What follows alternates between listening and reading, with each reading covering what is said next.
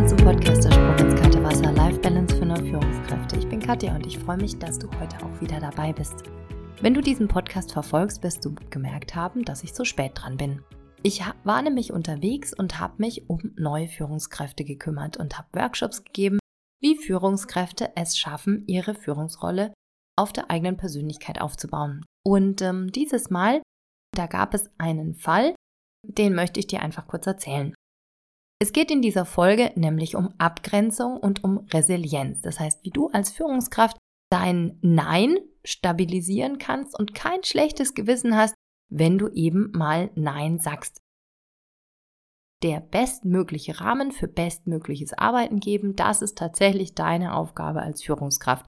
Aber hier ist es ganz wichtig, dass du dich eben selbst nicht vergisst. Das Beispiel, was ich für dich mitgebracht habe, ist ein Beispiel aus der Praxis. Und da ging es darum, dass eine Führungskraft, ähm, die war sehr, sehr engagiert oder die ist sehr engagiert und die möchte einfach immer das Beste für ihr Team, was ja wunderbar ist.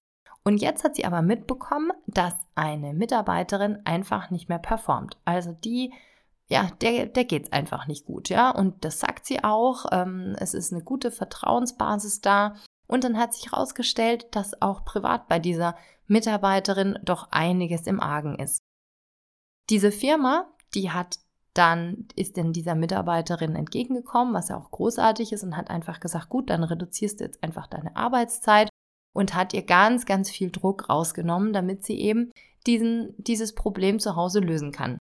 Jetzt ist es so gewesen, dass diese Führungskraft, die eben sehr engagiert ist und sich auch wirklich Sorgen gemacht hat, dass die immer mehr Ansprechperson für diese Mitarbeiterin geworden ist. Was auch noch wunderbar ist, aber dann ist es irgendwie gekippt. Also dann ist diese Führungskraft nicht nur Führungskraft gewesen und hat ihre Fürsorgepflicht erfüllt, sondern sie ist ein bisschen sowas wie die Mutti gewesen oder geworden von dieser Mitarbeiterin. Und da hat sie sich selbst nicht mehr wohlgefühlt. Das heißt, irgendwie war der Kontakt zu nah und ähm, ja, dieses offene Ohr und das Angebot, dass die Mitarbeiterin immer zu ihr kommen kann, das wurde ihr einfach langsam zu viel. Das hat sie selbst beeinflusst. Bis sie dann tatsächlich sogar dieser Mitarbeiterin ihre private äh, Telefonnummer gegeben hat und ja, da kannst du dir vorstellen, was dann passiert ist. Jetzt hat die Führungskraft zwei Probleme. Das eine ist, dass das Problem dieser Mitarbeiterin zu sehr in ihren eigenen privaten Alltag reinrückt und auf der anderen Seite, dass diese Mitarbeiterin eben nicht mehr gut arbeitet. Das heißt, sie erfüllt nicht mehr ihre Ziele. Wir haben das Problem dann auf den Tisch gepackt und haben überlegt, wie denn diese Führungskraft rauskommen kann das Erste, was du machen kannst, ist bei dir selbst anfangen. Das heißt, du darfst dir klar werden, wo denn eigentlich deine persönliche Grenze ist bei sowas. Damit du eben nicht die Mutti von dieser Mitarbeiterin bist, sondern dass du eben Führungskraft bist. Das heißt, du darfst selbst entscheiden, wo deine persönliche Grenze ist. Und wenn du das selbst für dich klar hast, dann kannst du das auch viel entspannter und ruhiger kommunizieren. Und das kannst du so machen, indem du mit dieser Mitarbeiterin in dem Fall redest und dir sagst, ich habe mich sehr um, um dich gekümmert, also gerne erstmal die Sachlage nennen, also das, was zum Beispiel passiert ist oder was du gesehen hast, was du gehört hast. Dann kannst du sagen, was das für eine Wirkung auf dich hat und da kannst du auch ganz ehrlich sein und einfach sagen, ich habe einfach gemerkt, das wird mir zu, das wird mir zu viel, das geht mir zu nah ne, und das überschreitet eben für mich als Führungskraft, was ich als Führungskraft für meine Mitarbeiter tun kann und auch, und auch möchte. Und der Wunsch, das ist das dritte von dem W, also Wahrnehmung, Wirkung, Wunsch, das wäre die Feedback-Regel. Wahrnehmung ist die Sachlage, Wirkung ist die Wirkung auf dich und Wunsch ist der Wunsch, den du dann an diese Person hast und eben auch für so ein Gespräch, was jetzt nicht so angenehm ist.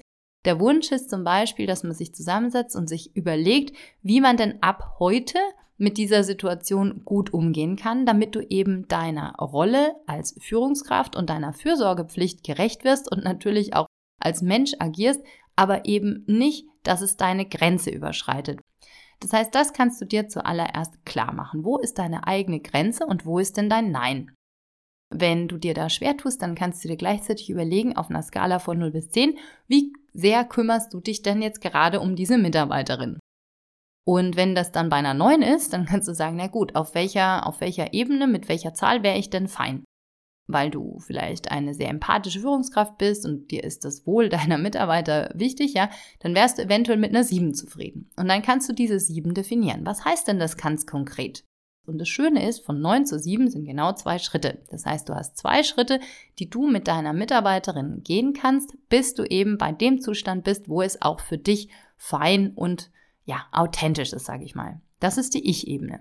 Jetzt ist es auf der Teamebene aber sogar so, wenn du als Führungskraft dich ganz, ganz doll um eine einzige Person die ganze Zeit kümmerst, kann es eben sein, dass du die anderen vernachlässigt. Und das sollte definitiv nicht passieren.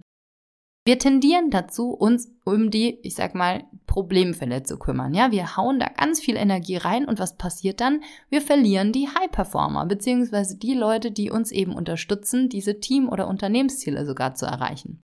Das heißt, da darfst du so ein bisschen aufpassen, dass das dir nicht passiert, ne? dass die Wertschätzung nicht nur gegenüber der, den Problemfällen ist, sondern unbedingt auch, auch für dein Team. So, jetzt haben wir ja noch die Unternehmensebene und auf der Unternehmensebene soll diese Mitarbeiterin eben Ziele erreichen und diese Ziele werden gerade nicht erreicht.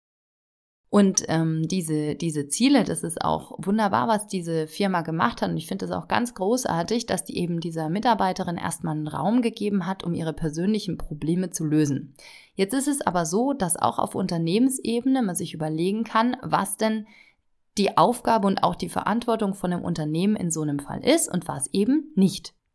Das heißt, man kann sich, also diese Führungskraft kann sich mit anderen Führungskräften oder auch mit ihrem Boss zusammensetzen und überlegen, was können wir denn bestmöglich für diese Mitarbeiterin tun, ja, damit die eben ihre Ziele erreicht. Vielleicht jetzt nicht sofort die Ziele, die alle anderen auch erreichen, weil sie ist ja gerade belastet, aber so Stück für Stück, ja, so nach dem Prinzip kleine Schritte, große Freude, was sie denn doch erreichen kann. Wo ist aber jetzt die Grenze? Die Grenze ist da, wo man den Eindruck hat, dass, der, dass das Unternehmen oder auch diese Führungskraft, um die es da ging, auf einmal Psychologe wird. Ja, du bist als Führungskraft kein Psychologe. Du bist noch nicht mal Coach, auch wenn es diesen Spruch gibt, die Führungskraft als Coach. Das heißt einfach, dass du Tools und ich sage mal ein Verständnis von einem Coach nutzen kannst als Führungskraft, aber du wirst als Führungskraft kein Coach sein und auch kein Psychologe und ganz bestimmt auch kein Therapeut.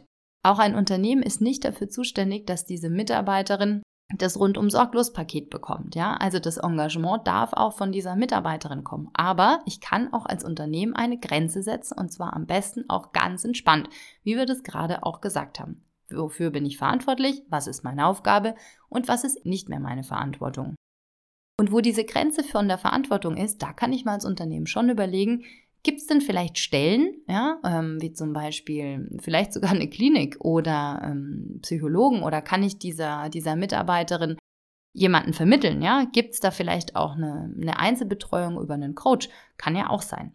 Also da zu schauen, was kann ich denn mir von außen an Unterstützung holen, damit eben jemand, der dafür auch die Kompetenz dafür hat, diese Mitarbeiterin bestmöglich unterstützt weil ich darf auch als Unternehmen und natürlich auch als Führungskraft, aber auch natürlich als Team überlegen, wo ist denn die Grenze. Und gleichzeitig natürlich immer auf dem Schirm haben, wir sind alle nur Menschen. Und es ist ganz wichtig, dass wir uns eben nicht nur in unserer Rolle als Mitarbeiter oder Führungskraft unterstützen, sondern eben auch als Mensch. Hier eine kurze Zusammenfassung dieser Folge. Du überlegst dir als Führungskraft eben, was sind deine Aufgaben und was ist deine Verantwortung und was ist nicht deine Verantwortung und was ist nicht deine Aufgabe.